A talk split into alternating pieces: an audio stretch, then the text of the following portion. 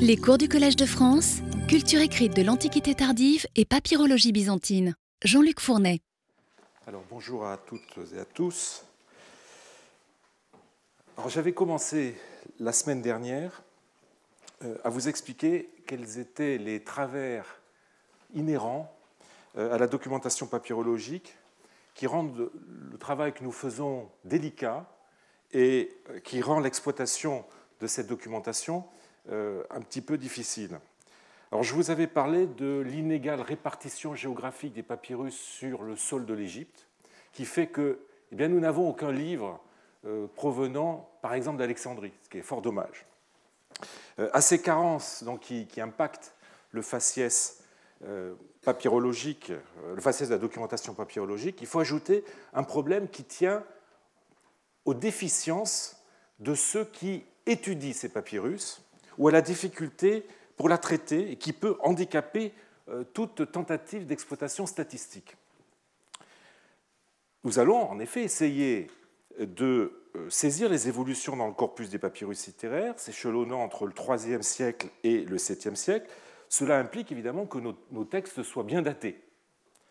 Euh, or, les papyrus, contrairement aux documents de la vie de tous les jours, eh ne portent jamais de date. Nous parvenons à dater néanmoins ces, livres, ces textes euh, littéraires, uniquement par la paléographie, c'est-à-dire par leurs écritures, puisque celles-ci sont en perpétuelle évolution. Mais la datation paléographique, qui consiste donc à comparer l'écriture du texte que l'on étudie avec celle d'autres textes qui ont été euh, euh, édités et datés par leurs éditeurs, eh bien, est un exercice périlleux, car subjectif. Et s'apparentant, je dirais, à une espèce de cercle vicieux, c'est-à-dire qu'on date un texte à partir d'un parallèle qui lui-même a été daté à partir d'un autre parallèle, etc. etc. Par ailleurs, les écritures livresques évoluent plus lentement que les écritures des documents et peuvent en outre être volontairement archaïsantes. Tout cela rend le travail du papyrologue compliqué dès qu'il lui faut situer dans le temps les papyrus littéraires qu'il étudie. Je dois dire d'ailleurs que certains papyrologues sont plus doués que d'autres à ce type d'exercice.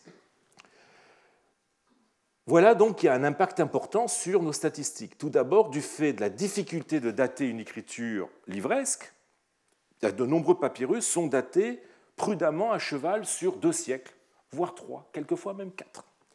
Euh, ce qui introduit un paramètre d'approximation qui est évidemment très dommageable. Ensuite, il ne faut pas oublier que de nombreux papyrus ont de fortes chances d'avoir été mal datés. Euh, je voudrais vous en donner deux exemples avec des papyrus qui entrent dans le périmètre de notre investigation.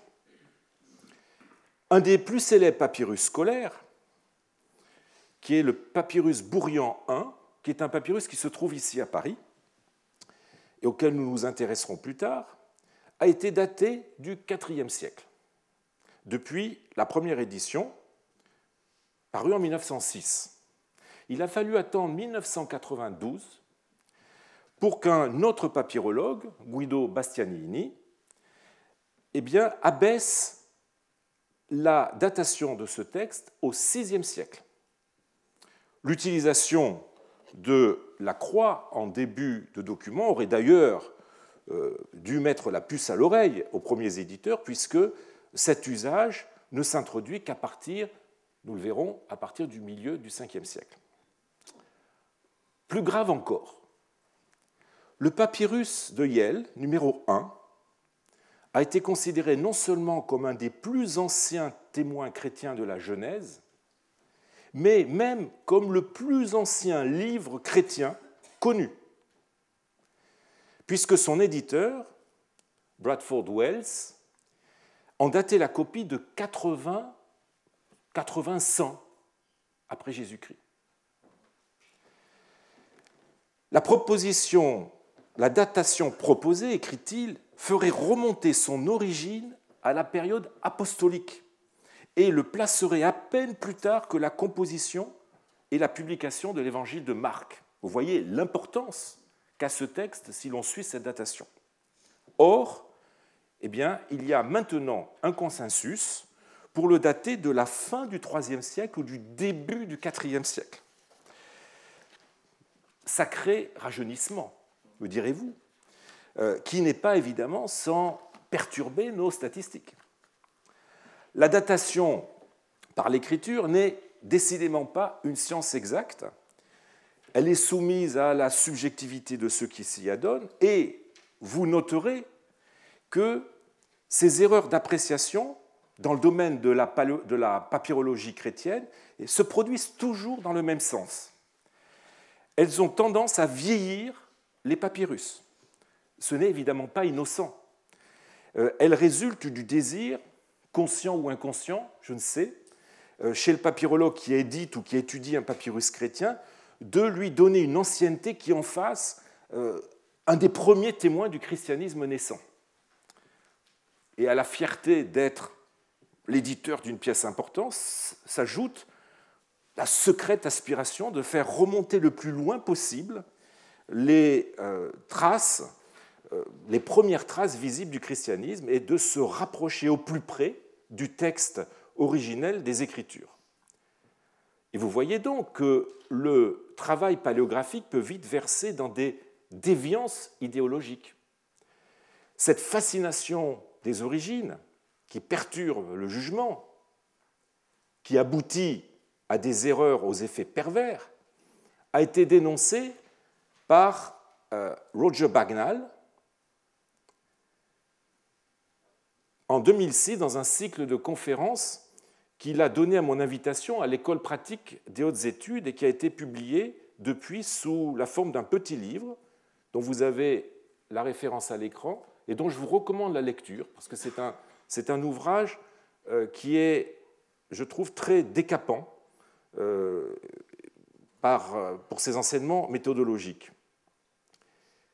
C'est un livre dans lequel Bagnall combat la manie d'antidater euh, en montrant qu'elle est contredite par le fait, je le cite, qu'il est peu vraisemblable que nous ayons plus d'un ou deux fragments de textes chrétiens de l'époque antérieure aux empereurs sévériens, c'est-à-dire 195-235, alors que Démétrius, un des premiers évêques importants en Égypte, euh, Démétrius euh, présidait au début hésitant de la construction d'un réseau d'évêques en dehors d'Alexandrie dans les métropoles des Noms. Fin de citation. La dimension idéologique de certaines datations de papyrus chrétiens a fait même plus récemment l'objet de deux, études de la part de Willy Clarisse, un éminent papyrologue, et Pasquale Orsini, qui est un autre éminent euh, paléographe. Et tous les deux, ils dénoncent ce qu'ils appellent la paléographie théologique c'est-à-dire la tendance à dater les papyrus selon des partis pris euh, théologiques. Euh, tendance qui est représentée par, encore récemment par Philippe euh, Confort, notamment dans son livre Encountering the Manuscript, ou bien avec David Barrett, le même Confort, dans son livre The Text of the Earliest New Testament Greek Manuscript de 2001 représenté aussi par euh, Karl euh, Jarosch, euh, Das Neue Testament nach den ältesten griechischen Anschriften de 2006. Et je ne résiste pas à la tentation de vous montrer un graphique qui est tiré de l'étude de Clarisse et d'Orsini, qui compare les datations des plus anciens papyrus chrétiens faites par Allende selon les meilleures méthodes, je dirais, papyrologiques, et celle, justement, euh, de Yaroche, que je viens de citer. Et ce graphique vous montre de façon tout à fait édifiante euh, les euh, divergences entre les deux, systèmes, enfin, les séries de datation et qui, qui montrent évidemment la tendance systématique que Yaroche a à vieillir les papyrus. Vous voyez que euh, la datation paléographique est un exercice qui n'est jamais innocent et qui, pratiqué sur des bases peu solides, au nom d'une idée préconçue, peut vite quitter le domaine de la science pour celui de la croyance.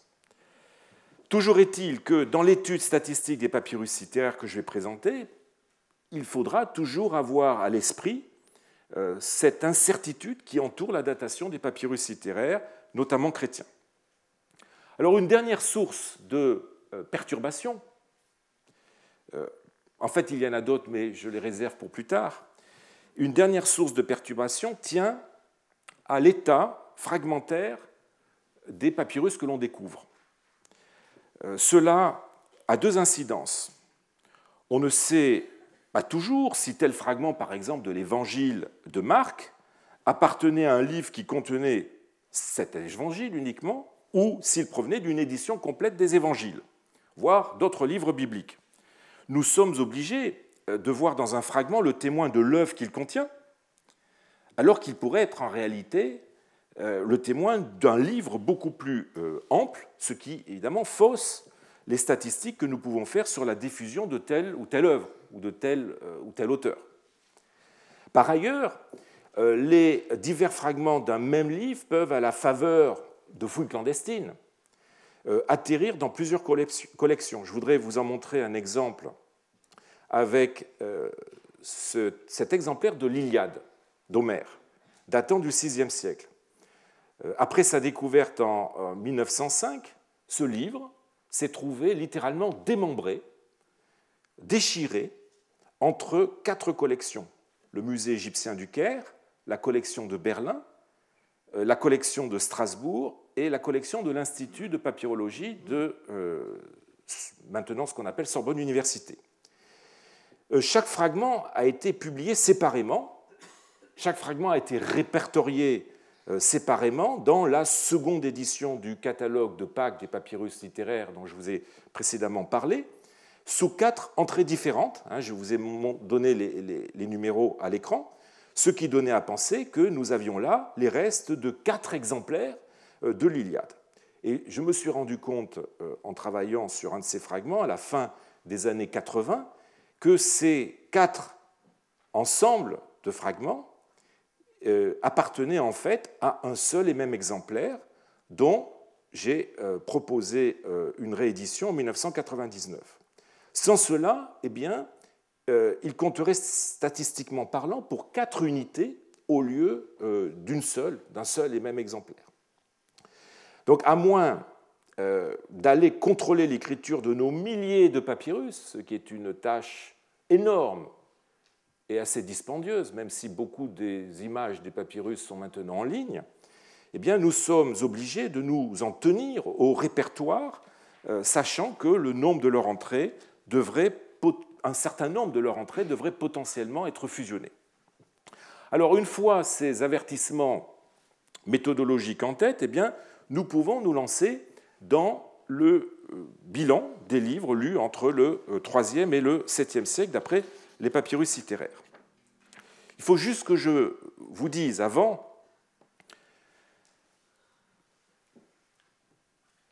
que nous parlions d'une question très importante, une question déterminante pour notre investigation, et je dirais plus généralement pour l'histoire de la culture écrite, qu'est-ce qu'un papyrus littéraire? La réponse n'est pas simple du tout. Bien sûr, cette notion de papyrus littéraire s'inscrit dans une opposition à laquelle j'ai déjà fait allusion lors de mon premier cours cette année, opposition entre d'un côté les papyrus documentaires, c'est-à-dire les, textes qui s'inscrivent dans la vie quotidienne des individus, qui sont revêtus d'une fonction euh, pratique, les lettres, les contrats, les reçus d'impôts, les ordres administratifs, etc. Et de l'autre, les papyrus euh, littéraires, euh, qu'il est traditionnel de décrire comme des livres lus par les individus et relevant a priori de ce qu'on pourrait appeler l'osium, c'est-à-dire le, loisir. Mais cette définition est tout à fait réductrice. La notion de papyrus littéraire, euh, de livre dirais-je, recouvre en fait une réalité beaucoup plus complexe. Elle désigne euh, tout d'abord les livres au sens propre du terme, au sens où nous les entendons aujourd'hui, c'est-à-dire les supports de littérature sous toutes ses formes, aussi bien la littérature proprement dite que la littérature technique euh, ou scientifique, comme la médecine, l'astronomie, l'astrologie, euh, la grammaire, etc. Je vous donne juste un exemple d'un papyrus de littérature classique, un de ces livres de littérature classique, euh, l'Iliade d'Homère, que j'ai montré, dont j'ai montré d'autres fragments tout à l'heure. Et dans le domaine de la papyrologie chrétienne, eh bien, le fragment que nous avons vu tout à l'heure, le papyrus de Yale. Là, il s'agit de livres à proprement parler. Mais la notion de littérature, euh, de, papyrus littéraire, recouvre aussi ce qu'on pourrait appeler les commentaires ou les exégèses, les scolies, bref, tout ce, qui relève de la métalittérature euh, destinée à éclairer une œuvre, pour ainsi dire des livres sur les livres. Euh, par exemple, eh bien, euh, à l'Iliade d'Homère. Vous en avez ici euh, un fragment de papyrus, ou le commentaire d'Origène à la Genèse. La différence entre la métalittérature et la littérature eh bien, n'est pas si simple que ça, elle n'est pas, dirais-je, ontologiquement bien tranchée toujours bien tranché. Troisièmement, cette notion de papyrus euh, littéraire recouvre aussi toute une série de textes qui, sont à la lisière du champ de la littérature. Euh, s'y rattachent, sans en faire totalement partie, eh bien les papyrus scolaires, qui témoignent de l'apprentissage de l'écriture et de la littérature. Alors il peut s'agir d'extraits d'œuvres euh, donc dans le sens du numéro 1, c'est-à-dire papyrus, enfin de la littérature. Euh, on a un certain nombre de textes de l'Iliade, par exemple, qui ont été copiés par les jeunes élèves pour apprendre à, lire et à écrire. Il peut s'agir de listes de mots, euh, par exemple, tirés de, de, ces mêmes œuvres, euh, qui sont destinés à l'apprentissage du lexique ou à des explications euh, littéraires ou mythologiques. Je vous en donne ici un exemple avec ce papyrus bourriant dont je vous ai montré un autre folio tout à l'heure. Euh, il peut s'agir de recettes médicales ou de prescriptions médicales qui mettent en œuvre un savoir médical puisé dans des traités ou dans des réceptaires médicaux qui ressortissent à la catégorie numéro 1 euh, mais qui sont adaptés, disons, à un cas euh, particulier. Euh, alors je vous donne un exemple ici avec la recette d'un emplâtre pour l'estomac en même temps qu'un collier pour les yeux, qui sont des recettes empruntées notamment à Galien, à Oribase et à Paul d'Égine, mais qui ont été recopiées ici pour un patient bien particulier. On peut avoir aussi, euh, dans cette même catégorie de la paralittérature, euh, eh bien des horoscopes euh, qui, de la même façon, mettent en œuvre un savoir astrologique adapté au cas d'un individu. On peut avoir des textes liturgiques qui peuvent consister en copie soit d'extraits de textes bibliques destinés aux offices, soit de prières, d'acclamations, d'hymnes, adaptant elles-mêmes des passages bibliques.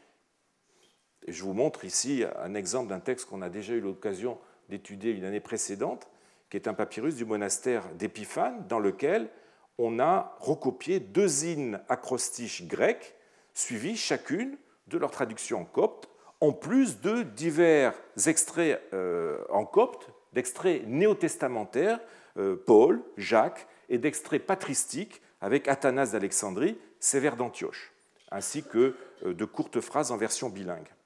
On peut avoir toujours dans cette catégorie eh des amulettes qui, à l'époque chrétienne, peuvent se présenter sous la forme d'extraits bibliques choisis pour leur performativité. J'aurai l'occasion de vous en donner des exemples plus précis. Là, juste, je vous montre à l'écran cette euh, amulette qui cite l'évangile de Matthieu et qui est introduit par la euh, formule Yamatikon Evangelion, c'est-à-dire évangile guérisseur, ce qui montre bien l'usage qu'on a fait du passage de Matthieu, en l'occurrence pour guérir quelqu'un qui était atteint d'une maladie. Ce qui ne laisse aucun doute sur la fonction qu'a pu avoir ce fragment, euh, qui était bien effectivement une fonction amulétique. On pourrait allonger la liste de ces papyrus paralittéraires, euh, comme, les euh, comme on les appelle communément, et comme les Anglais ont plutôt tendance à euh, les appeler subliterary, sous-littéraires, derrière leur multiplicité, ce qui fait leur point commun, en fait, c'est qu'il s'agit de textes qui résultent de la mise en application à une situation présente d'une œuvre littéraire ou d'un savoir puisé à des sources littéraires. Ils sont, pour ainsi dire, de la littérature que l'on a adaptée pour lui conférer une fonction pratique, euh, pour cibler une situation très concrète. Et il ne serait pas illégitime de parler à leur sujet en usant d'un oxymore de documents littéraires. Alors si le sujet vous intéresse, je vous invite au, colloque que j'organiserai le 5 et 6 décembre 2019 avec euh, Antonio Ricciardetto, ici même, justement, consacré un colloque consacré euh, au problème de catégorie de la culture écrite et de leur validité, qui sera l'occasion de revenir sur la définition de cette intrigante catégorie que sont les papyrus paralittéraires. Or, toutes, toutes ces catégories, ces sous-catégories qui participent d'ordres différents, ne mettent pas, vous le voyez, ne mettent pas en lumière euh, des situations qui soient culturellement identiques. Euh, elles concernent tantôt des lecteurs, qui peuvent être de niveau variable, des savants ou des lecteurs occasionnels, euh, tantôt des, élèves ou des étudiants, tantôt des praticiens au sens large. J'inclus dans ce terme aussi les, les clercs et les moines. En théorie, une étude globale des papyrus littéraires devrait prendre en compte ces diverses euh, catégories pour mieux caractériser la fonction de tel papyrus. Ainsi, je voudrais juste vous faire un exemple. Euh, un fragment des psaumes, un papyrus des psaumes, peut relever de situations très différentes.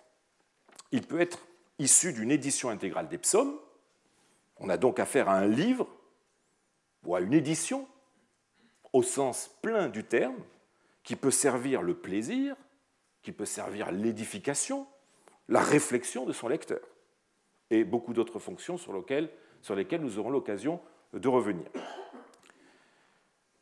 Ce même fragment peut provenir d'une œuvre secondaire, commentant ou citant les sommes.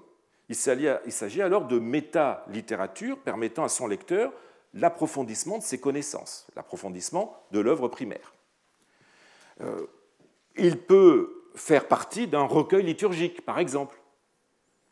On a donc affaire à de la paralittérature au service de la pratique religieuse. Il peut être un exercice de copie.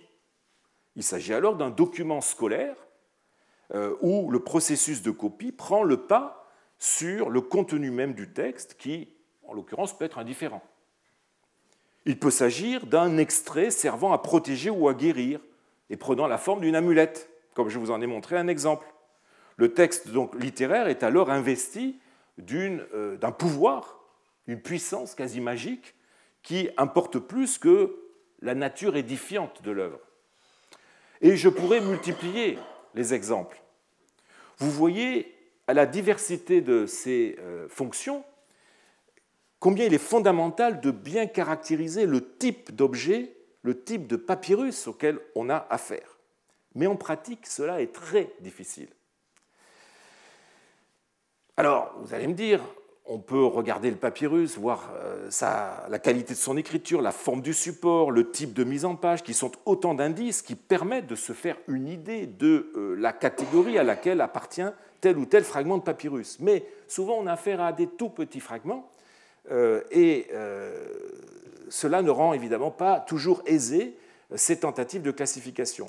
Et par ailleurs, certaines écritures peu soignées euh, n'aident pas à caractériser la nature euh, du fragment. Est-ce qu'il s'agit d'une copie privée, qu'un saint particulier se sera confectionné d'un livre hein? N'oublions pas qu'à cette époque, on n'allait pas chercher des livres à la librairie de la même façon qu'aujourd'hui.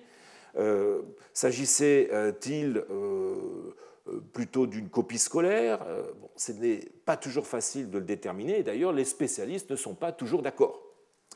Vous voyez qu'il est difficile et qu'il est même presque irréaliste pour l'étude statistique que je me suis fixé, de soumettre le corpus des presque 5000 papyrus littéraires de cette période à ce travail de classification qui ne pourrait être qu'incomplet ou partiellement erroné. Je vais donc analyser ce corpus globalement sans pouvoir différencier les textes selon leur fonction réelle.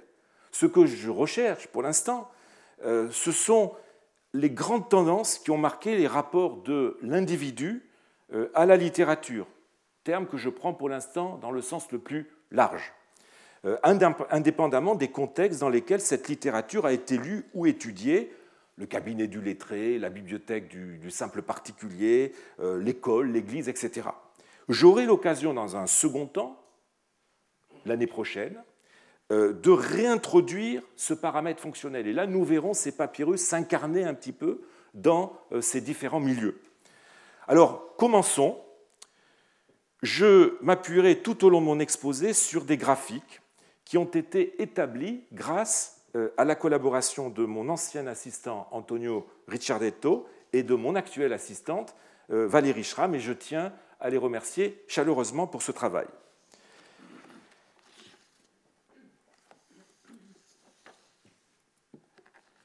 Alors, le graphique que vous avez à l'écran, enfin, après toutes ces considérations méthodologiques, le voici eh bien, ce graphique vous donnera une vue d'ensemble du nombre des papyrus littéraires grecs. J'inclus aussi euh, les textes bilingues, c'est-à-dire grec copte ou grec latin. Alors j'ai mis en arrière-fond euh, les papyrus documentaires,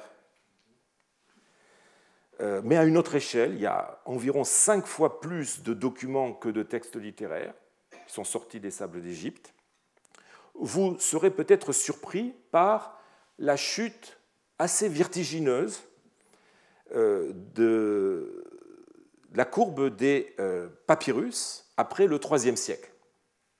Hein, on le voit bien. Euh, courbe qui tend vers zéro au 8e siècle, siècle après lequel les textes littéraires grecs, qui sont tous chrétiens, n'existent quasiment plus.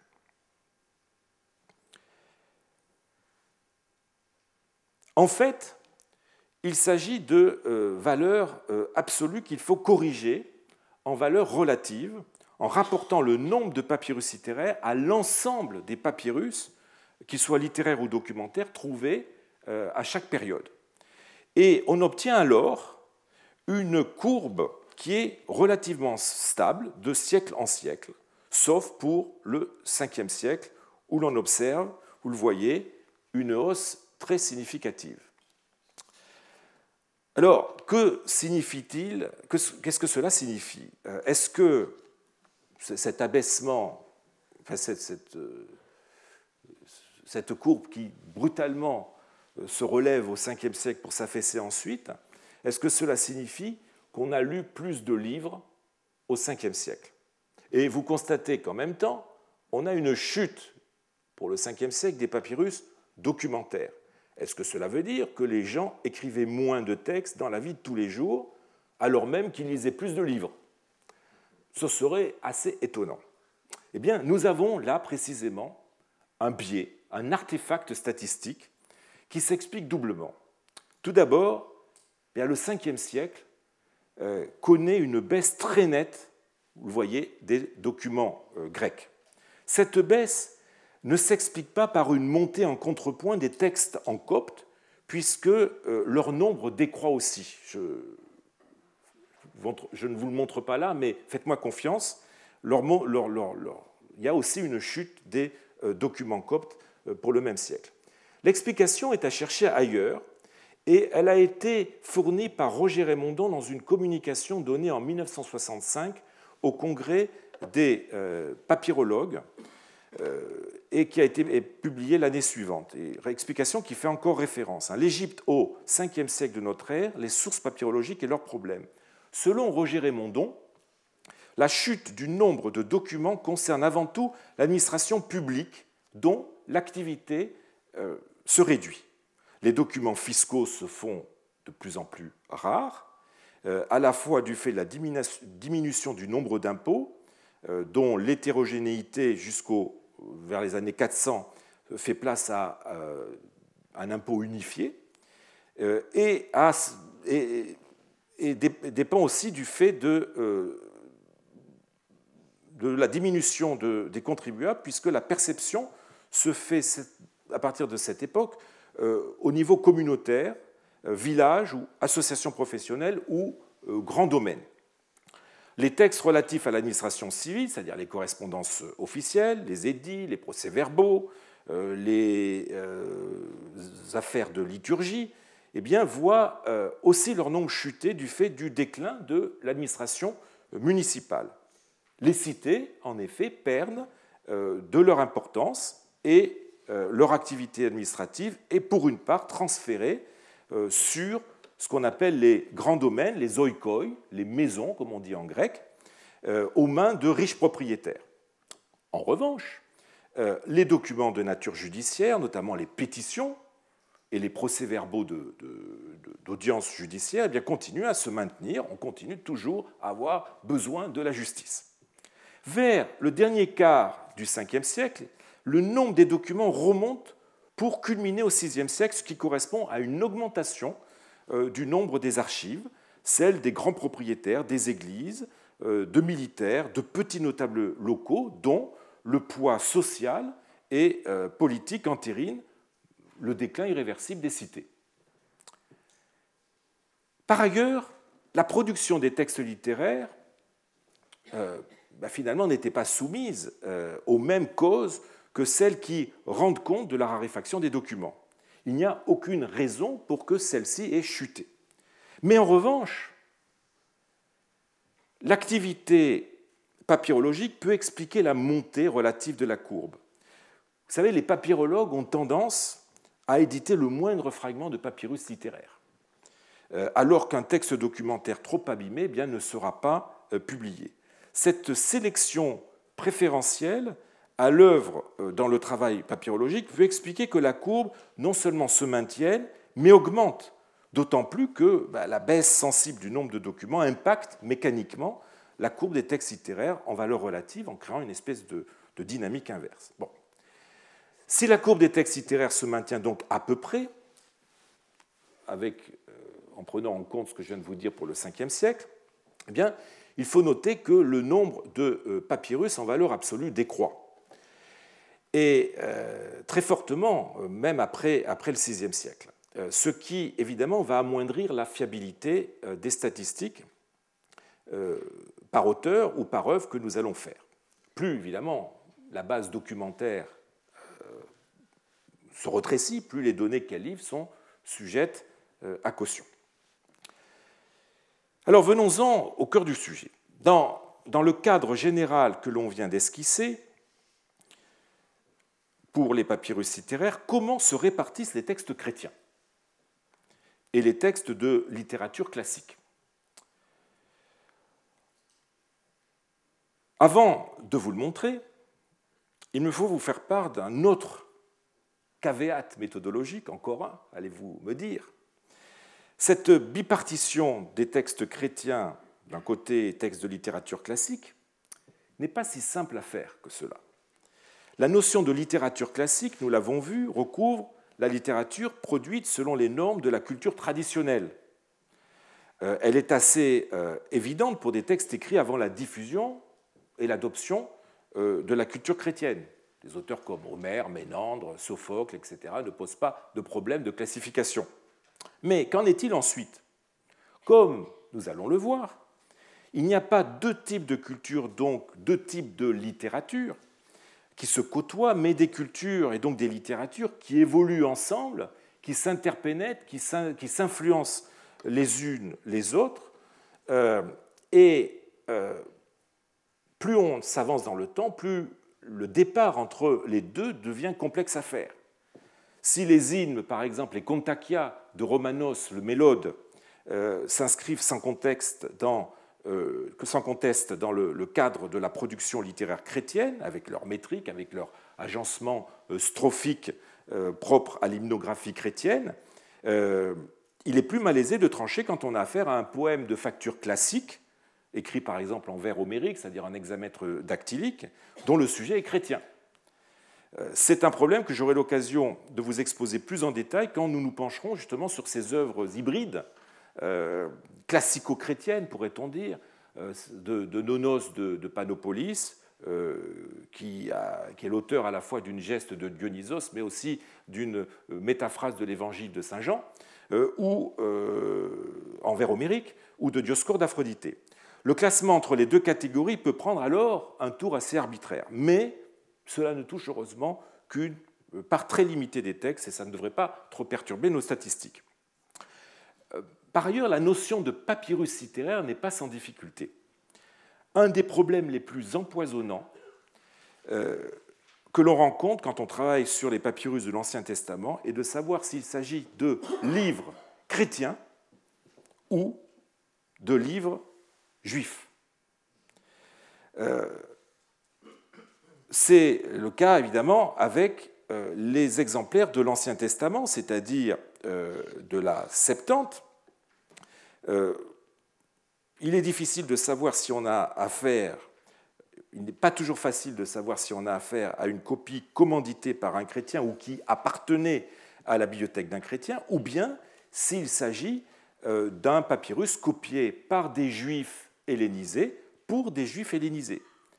La Septante, vous le savez, est aussi euh, le livre sacré que les juifs et les chrétiens euh, partageaient.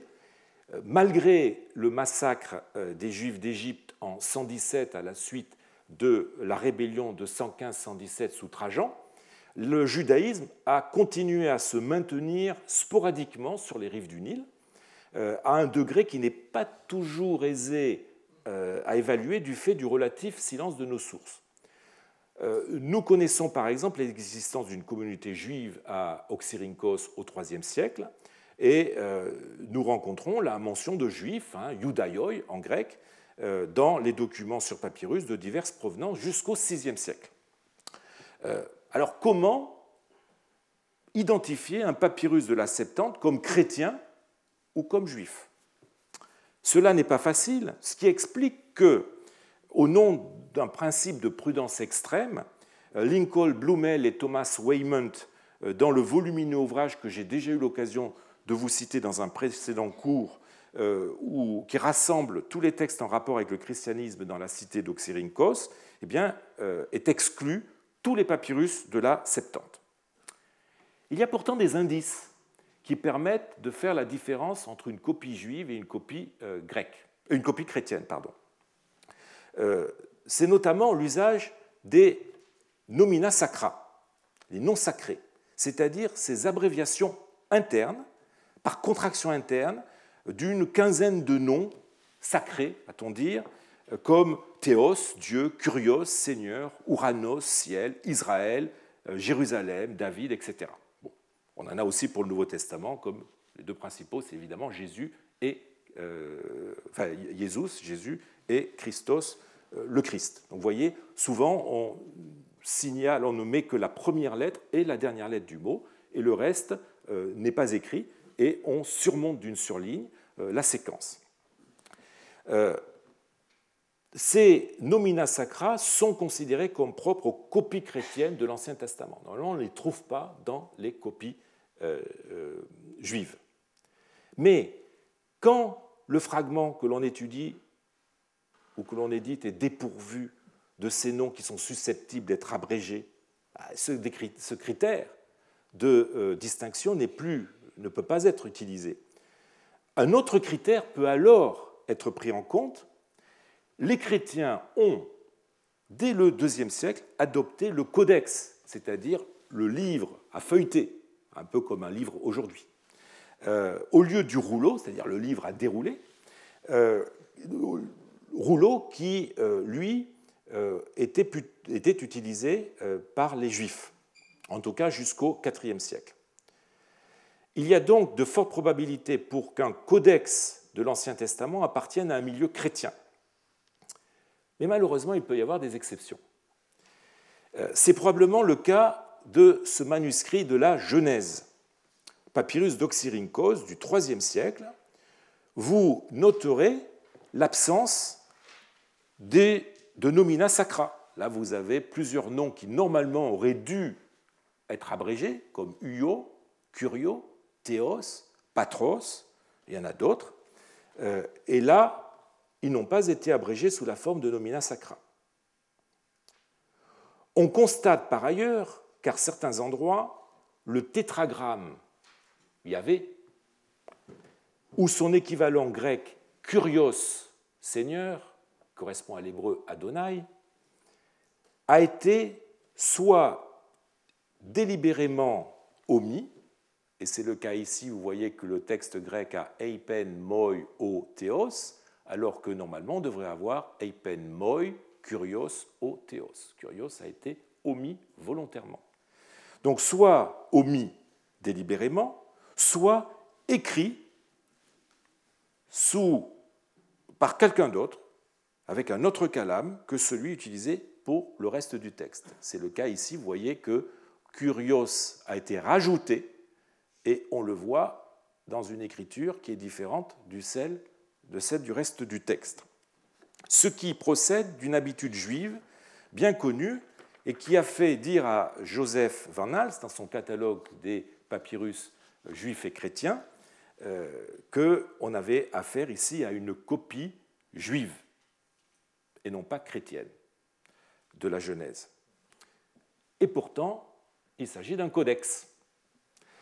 Dans la mesure, vous voyez que les choses ne sont jamais très claires, dans la mesure où il y a infiniment plus de chances qu'un fragment de l'Ancien Testament provienne d'un milieu chrétien que, euh, milieu chrétien que juif, je considère néanmoins que cette incertitude n'est pas très perturbante, ce qui euh, légitime qu'on traite tous les papyrus vétérotestamentaires globalement comme chrétiens. Alors voici comment se répartissent quantitativement euh, euh, nos, papyrus, ces papyrus de littérature classique par rapport à ceux de littérature chrétienne, donc entre les 3e et 7e siècles. Comme on s'y attend, les deux courbes vont en sens inverse. C'est normal. Euh, elles s'entrecroisent au passage du 4e au 5e siècle. On a vu cependant que l'inversion entre le nombre de païens et celui des chrétiens avait dû intervenir plus tôt, entre 325 et 365. Comment expliquer ce décalage? L'explication est ici d'ordre sociolinguistique.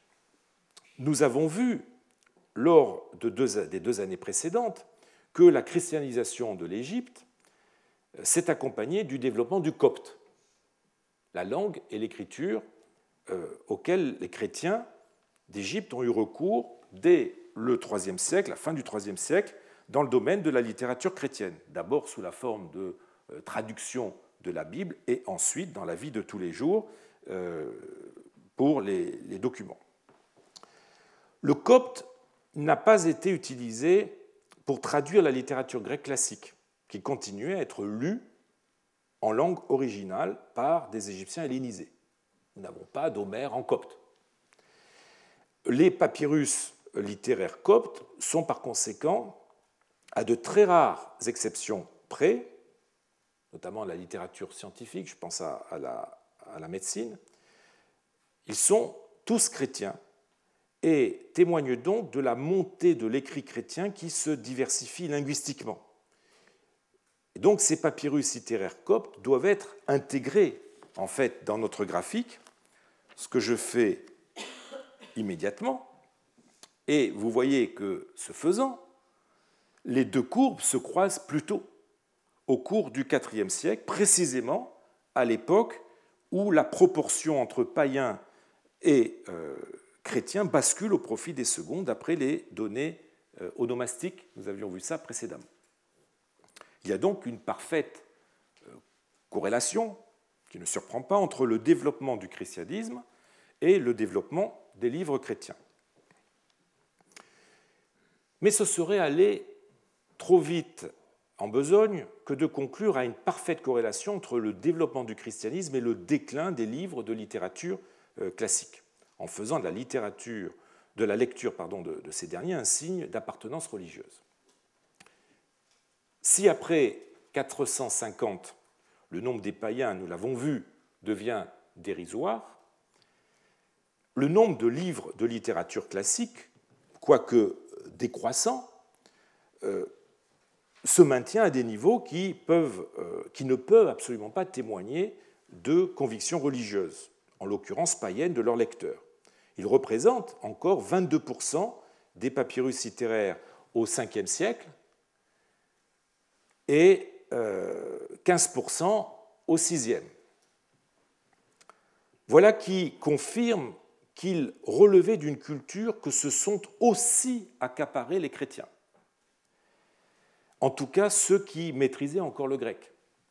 En résumé, on ne peut dénier que le développement de la culture chrétienne a eu un impact négatif sur la persistance de la culture classique, euh, mais c'est loin d'être euh, la seule explication. La diffusion du copte, qui a généré à la longue dans certains milieux une désélinisation, explique aussi le déclin de cette culture. Mais celle-ci a malgré tout persisté, continuant à être pratiquée par les chrétiens en même temps qu'ils fréquentaient la littérature chrétienne. Alors il nous reste à voir par qui et dans quel cadre cette culture a continué à être fréquentée. Et pourquoi on a continué à s'y adonner? Alors, vous vous souvenez peut-être du texte de Basile euh, aux jeunes gens hein, sur la manière de tirer profit des lettres helléniques que je vous avais lu. Il commençait par conseiller aux jeunes de fréquenter les auteurs classiques, quoiqu'étrangers à la doctrine chrétienne, et il ajoutait au paragraphe 4 qu'il y ait donc de l'utilité pour l'âme dans ces sciences du dehors, c'est-à-dire ces livres non chrétiens, euh, c'est ce, ce que j'ai suffisamment dit jusqu'ici. Mais quelle part il vous faut en prendre, c'est ce qu'il convient de dire. Eh bien, c'est précisément ce que nous allons essayer d'examiner maintenant. Voilà qui nous oblige euh, à quitter les statistiques globales pour entrer dans le détail des œuvres qui étaient lues par les gens.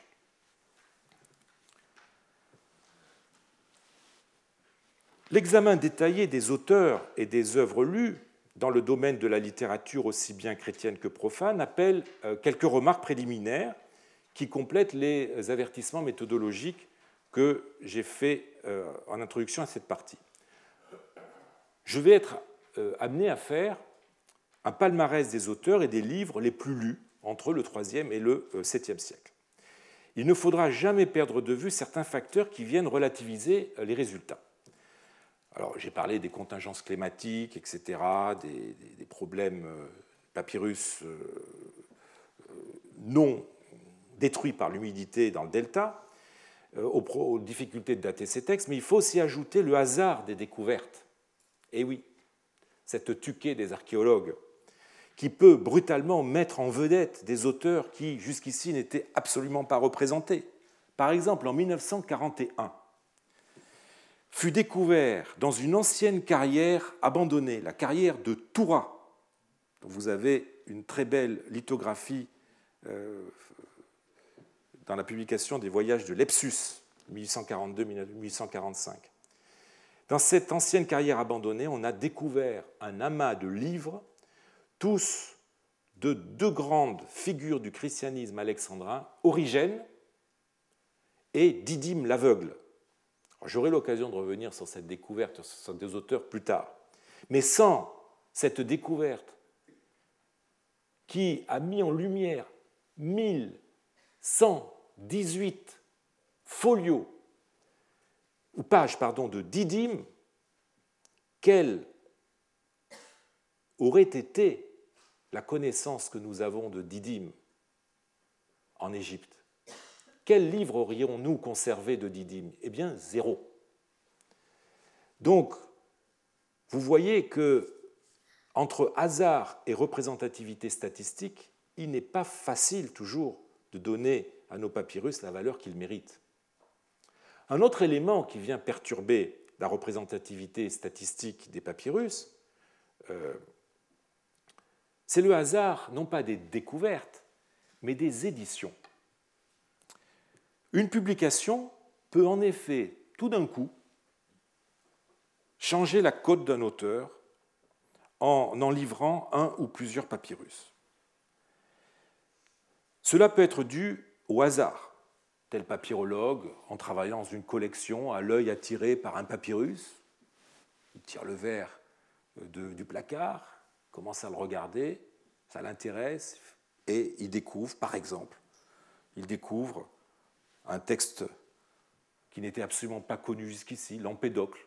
C'est le cas de cette découverte qui a été, faite euh, à, Strasbourg, euh, de l'Empédocle de Strasbourg. Ce papyrus était dans la collection depuis 90 ans, personne ne s'y était intéressé jusqu'à ce que quelqu'un, Alain Martin, regarde ce papyrus et découvre qu'il avait affaire euh, à une édition d'Empédocle.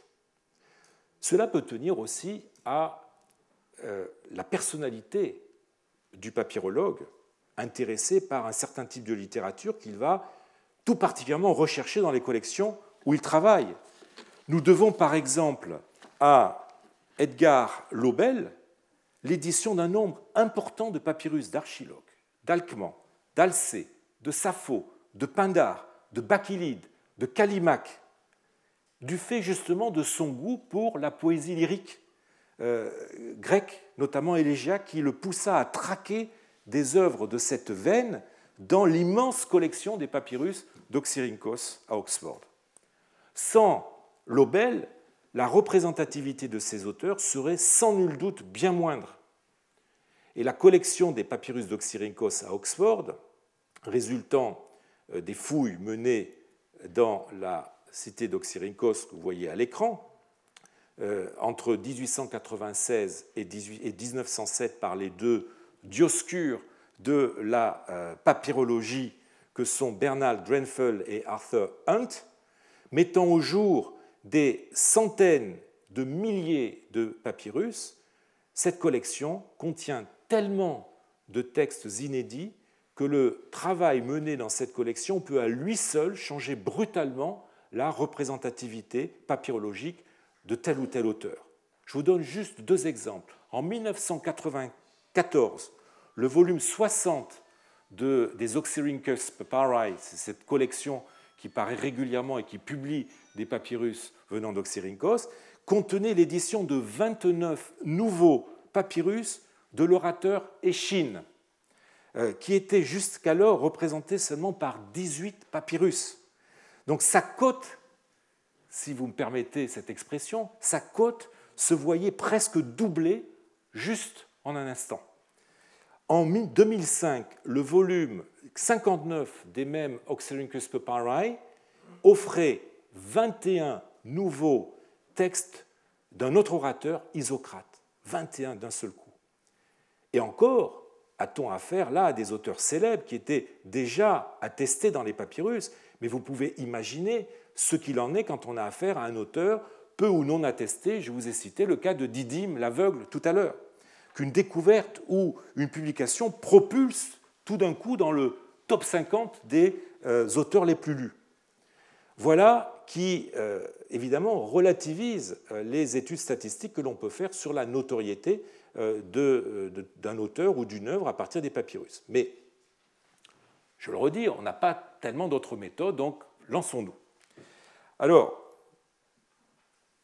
regardons comment se présente la situation des papyrus littéraires chrétiens. Alors j'ai classé ces papyrus en quatre grandes catégories. Les papyrus bibliques, autrement dit euh, les euh, livres de l'Ancien et du Nouveau Testament, en y ajoutant les apocryphes, j'aurai l'occasion de revenir sur ceci. Euh, deuxièmement, les, papyrus, les textes patristiques, c'est-à-dire les textes écrits par les pères de l'Église, ces grands théologiens de l'Église ancienne qui en fixèrent les doctrines en se fondant sur les Écritures. Les modernes, par convention, on arrête la liste avec Jean Damascène, qui est mort en 749, pour ce qui est de l'Orient. Alors j'ai déjà eu l'occasion de citer un certain nombre de ces pères de l'Église. Hein. On a parlé de Clément, d'Origène, de Didyme à l'instant, de Basile de Césarée, d'Athanase, Jean Chrysostome, etc. Cette lecture et cette littérature est d'une extrême variété. Elle va des, traités de théologie aux commentaires de la Bible, en passant par des histoires ecclésiastiques, par des discours, par des lettres, euh, par des homélies, etc.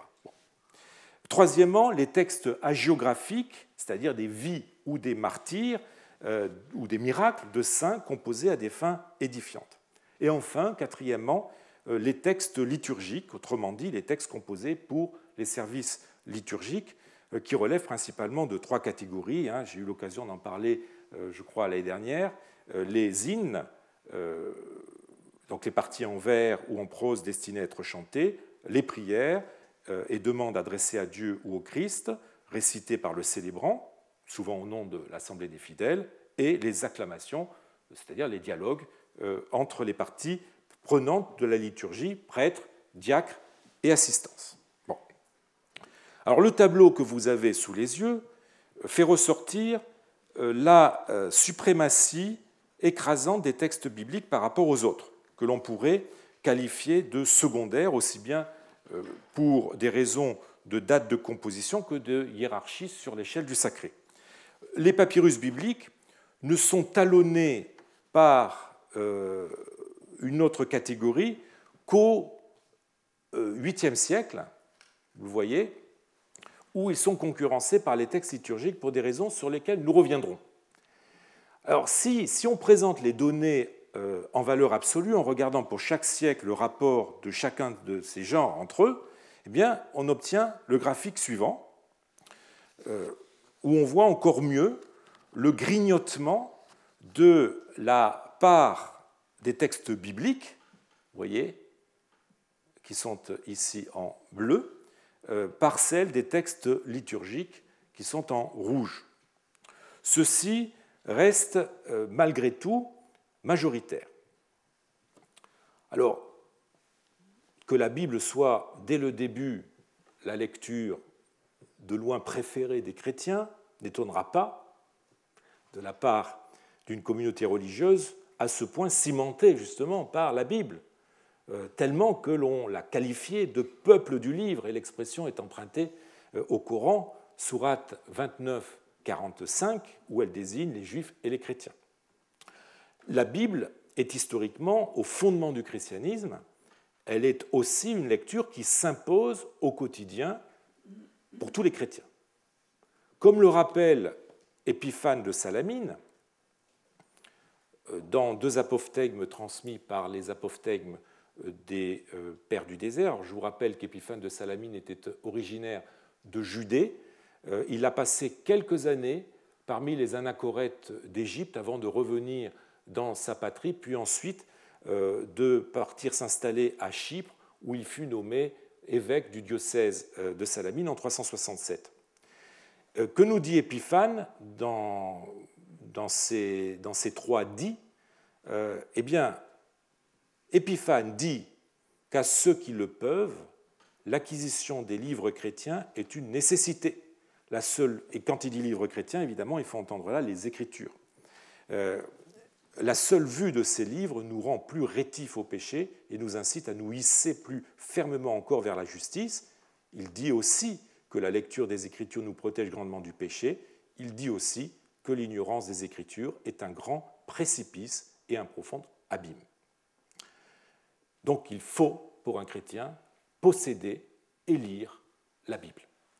S'il confirme sans surprise la, la, quasi-exclusivité de la Bible dans les lectures des chrétiens, les papyrus nous aident aussi à voir ce qui, dans les Écritures, étaient les textes les plus fréquentés. Les livres constitutifs de la Bible n'étaient en effet pas lus avec la même assiduité, avec le même intérêt, comme nous l'apprennent justement ces papyrus. Mais je répète qu'il faut faire attention euh, au fait que nous ne savons pas toujours si nous avons affaire à une édition intégrale euh, d'un testament ou de la Bible ou juste à une édition euh, du livre, hein, quand nous avons affaire à un fragment de papyrus. Bon. Euh, L'Ancien Testament, vous le voyez sur ce graphique, est globalement beaucoup plus lu que le Nouveau Testament. Mais nous verrons la semaine prochaine Pourquoi Et quels sont les livres de l'Ancien Testament qui ont joui de la plus grande popularité Je vous remercie. Retrouvez tous les contenus du Collège de France sur www.colège-2-france.fr.